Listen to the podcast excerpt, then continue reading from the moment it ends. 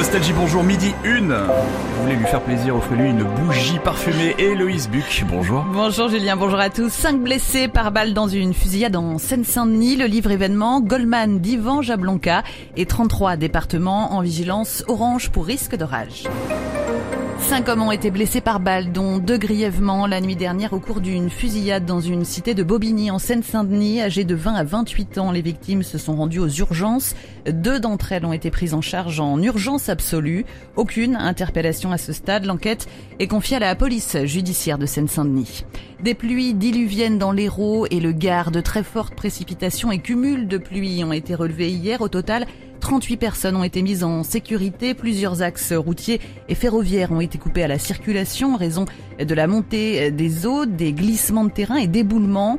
Dans la commune de Lunas au nord de l'Hérault, plusieurs voitures ont été emportées, plusieurs maisons inondées. Actuellement, 33 départements sont en vigilance orange pour orage. Retour sur la météo à la fin de ce flash.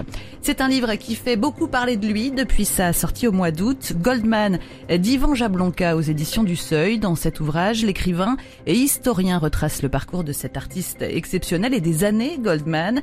Yvan Jablonka s'intéresse aussi aux raisons pour lesquelles Jean-Jacques Goldman a connu une telle popularité et l'a conservé alors que passaient les modes. Il nous parle du public de Jean-Jacques Goldman qui lui a valu d'être largement snobé par certains milieux à l'apogée de son succès. Le public de Goldman dans les années 80 était composé d'adolescents et surtout d'adolescentes des classes populaires et moyennes.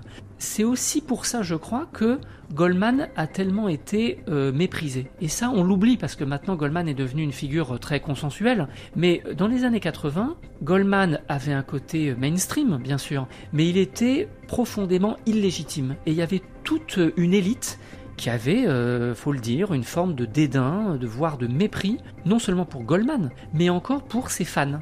Et donc ce mépris culturel s'associait aussi à une forme de misogynie, précisément parce que beaucoup euh, de fans de Goldman étaient ces adolescentes des classes euh, populaires et moyennes.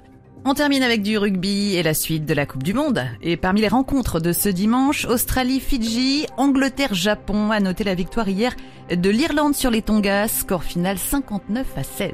La météo de ce dimanche hier, c'est le sud qui a souffert aujourd'hui, c'est l'ouest. C'est le Grand Ouest, une grande moitié ouest, oui, concernée par une vigilance orange pour orage. 33 départements concernés par cette vigilance, dont tous ceux de l'île de France. À l'est, en revanche, du soleil aujourd'hui pour les températures.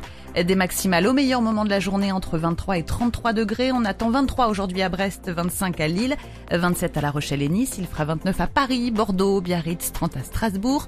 31 degrés à Lyon et 33 à Bastia aujourd'hui. Tout de suite, on retrouve Julien Louek.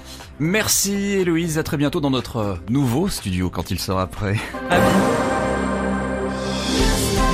Et comme chaque week-end, oui.